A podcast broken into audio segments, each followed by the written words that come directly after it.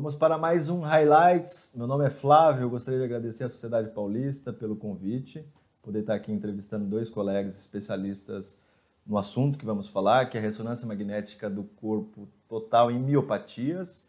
E quem ah, está aqui para nos esclarecer sobre esse assunto, o doutor Júlio e a doutora Laís.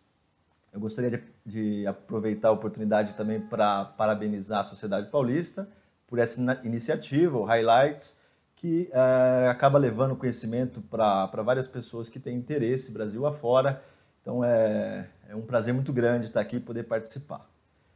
Eu gostaria de começar agora fazendo uma pergunta para a doutora Laís sobre uh, os sinais e sintomas das miopatias e o que aqueles médicos generalistas uh, que acabam encontrando esses pacientes, o que eles deveriam uh, ter como conduta, Laís?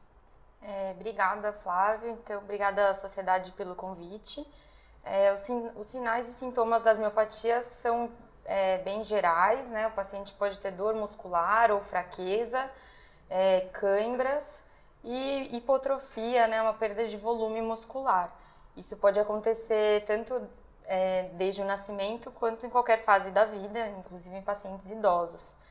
O ideal, é, frente a uma suspeita, né, solicitar os exames laboratoriais, né, o que mais se altera normalmente é a creatinoquinase, a CPK. É, também pode haver alteração de aldolase e outros marcadores.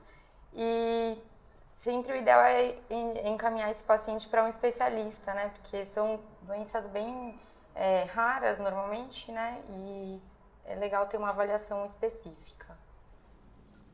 Doutor Júlio, e o que, que você uh, tem como indicação, o que, que você vê na literatura como indicação para um exame de ressonância magnética do corpo nos casos com esses sintomas que a doutora Laís citou? Bom, é, é, agradeço o convite, é, pela presença. Então, acredito que a ressonância de corpo total, em qualquer cenário, ela é muito benéfica para o paciente com suspeita de miopatia, porque a gente consegue topografar aonde estão essas lesões, ver exatamente a localização e o predomínio de achado na imagem, que ajuda a estreitar o diagnóstico diferencial. O que é muito importante antes de uma suspeita de uma doença genética, antes de você fazer a pesquisa genética desses pacientes, você pode fazer a ressonância de corpo total, isso ajuda você a estreitar o seu diagnóstico diferencial. E naqueles casos que não é incomum em miopatia, os casos em que a biópsia vem conclusiva. E aí a ressonância uh, de corpo total ela acaba auxiliando bastante também. Tem dois pontos importantes que a gente não pode esquecer, que a ressonância de corpo total auxilia a gente localizar qual ventre muscular ele deve ser biopsiado. Né? A gente preconiza que ventres musculares com bastante padrão de edema, com pouca atrofia e lipossubstituição, é onde deve ser feito idealmente a biópsia. A gente sabe que a ressonância de corpo total também é um excelente método para avaliar a resposta terapêutica uh, desses pacientes. Agora, doutora Laís, é, Diga um pouco para nós como que o médico ele deve é, fazer esse exame, o radiologista, quais são as, os cuidados para que o exame seja bem feito? É, quando é possível, né, a gente tem um aparelho que conta com a possibilidade de excursão completa da mesa e as bobinas são acopláveis, né, elas ficam encaixadas, a gente consegue montar é, todas as bobinas no paciente, posicionando uma vez só, e com essa excursão completa a gente faz toda a aquisição do exame é, na sequência, sem ter que reposicionar o paciente. Porém, a gente sabe que isso não é super disponível em todos os locais, então também é possível é, fazer uma parte do corpo entrando com os pés primeiro e depois fazer a parte superior do corpo com o paciente entrando com a cabeça primeiro no, no aparelho, né?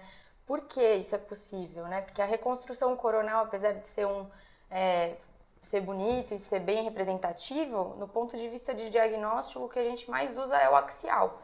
Então, aí isso democratiza e faz com que seja possível realizar em praticamente qualquer aparelho de alto campo. Né? O FOV tem que ser grande, tem que incluir todo o paciente, a gente sempre tenta incluir os membros superiores, né, deixando ao longo do corpo.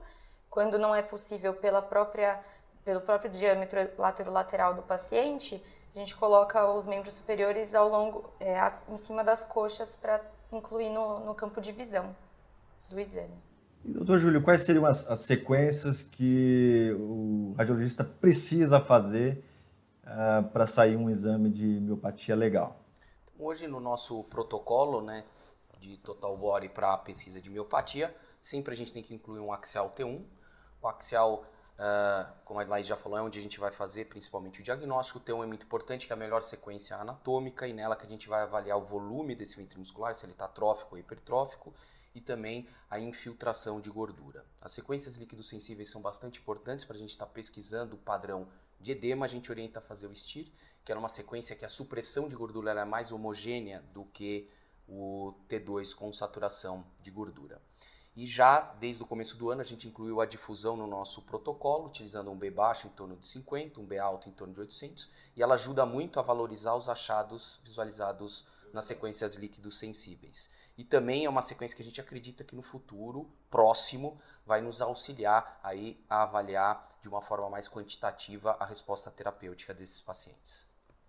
Agora, por, por uma razão didática, né, vamos separar aqui, a doutora Laís vai falar um pouco para nós sobre as miopatias hereditárias e o doutor Júlio sobre as miopatias inflamatórias, para a gente conhecer um pouquinho mais dessas doenças. Laís, é, quais são as miopatias hereditárias mais comuns e, e, e quais seriam os achados principais?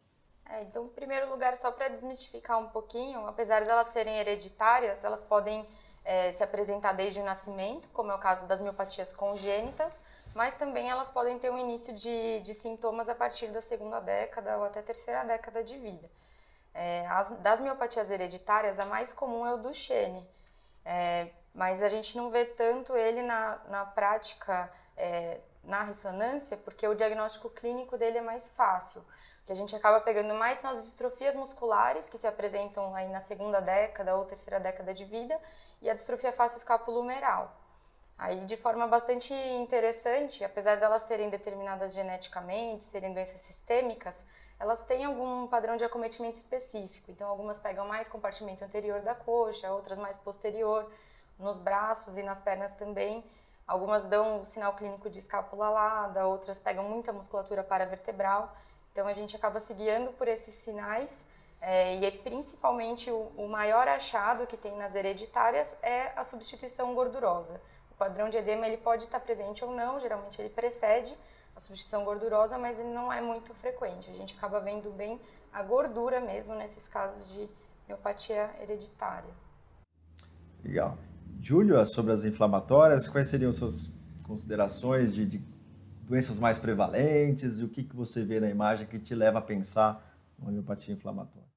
as miopatias inflamatórias elas incluem um grande grupo de doenças que potencialmente são as doenças, as miopatias mais tratáveis. Elas incluem a polimiosite, a dermatomiosite, a miopatia necrotizante, a miosite corpus de inclusão e a síndrome antifosfolípide, um overlap.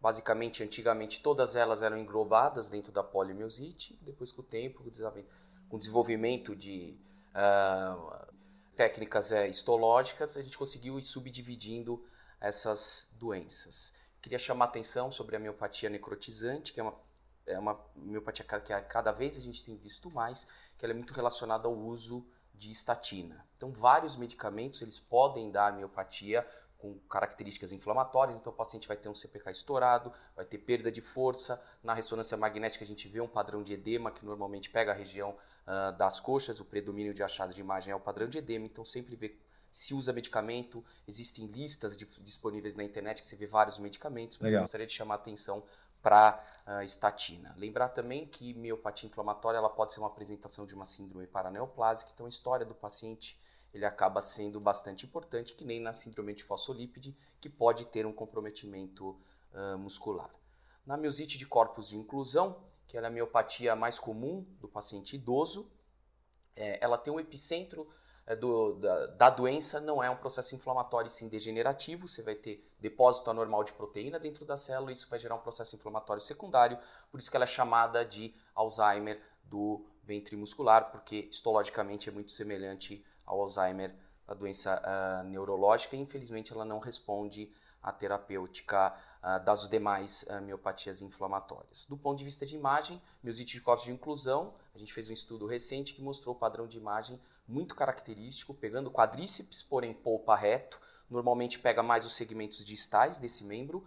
Todos os pacientes tinham lipossubstituição de gastrocnêmio medial e a grande maioria também de flexor profundo de dedos, mais uma vez chamando a importância no corpo total da gente englobar o antebraço, porque isso auxilia a gente a fazer o diagnóstico diferencial. A polimiosite e a dermatomiosite, CPK muito elevado, perda de força muscular e o padrão, principalmente na fase inicial da doença, é o padrão de edema que a gente identifica na ressonância magnética. Lembrando que a dermatomiosite pode ter aquelas calcificações em folha que a gente vê no estudo radiográfico e pode ter aquelas coleções em leite de cálcio, que é uma coleção né, que tem um baixo sinal uh, em T2.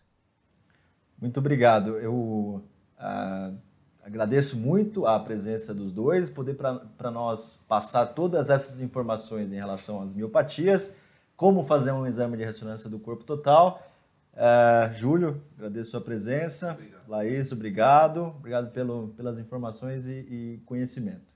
Muito obrigado.